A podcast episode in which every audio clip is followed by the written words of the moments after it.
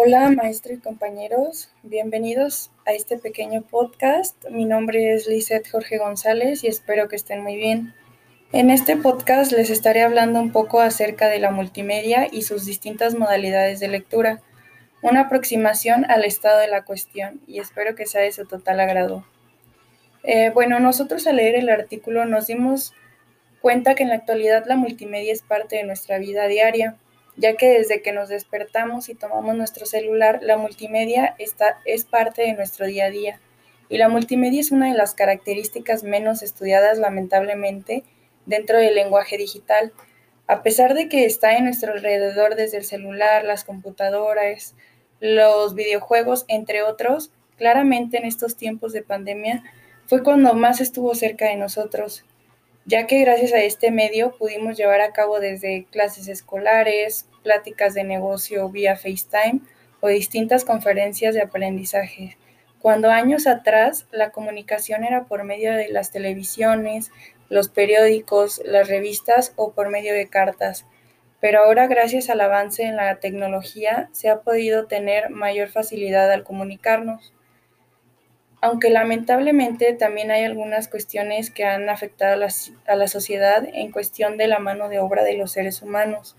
ya que antes el ser humano se dedicaba a producir o hacer los periódicos, las revistas, etc. Y ahora vemos cómo las ventas de estos han disminuido bastante, ya que tenemos la facilidad de verificar cualquier tipo de información dentro de nuestro celular sin la necesidad de salir de nuestra casa a buscar el periódico del día y, aunque es una gran facilidad, lamentablemente los seres humanos poco a poco se van haciendo súper dependiente a ellos, pero gracias a ella podemos transmitir distinta información e incluso adquirirla con mayor facilidad. Y bueno, ahora me gustaría hablarles un poco acerca de la lectura multimedia en la actualidad, ya que vemos cómo con el paso del tiempo esto ha sido un gran cambio radical y gracias a ella podemos aprender de una manera distinta y dentro de ella el que se encarga de transmitir el mensaje es el receptor digital, que es una nueva forma de llamarle al receptor.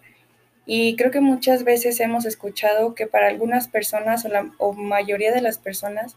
es muy difícil comprender por medio de una pantalla y que para ellos no es lo mismo que tener una lectura en físico o una clase en físico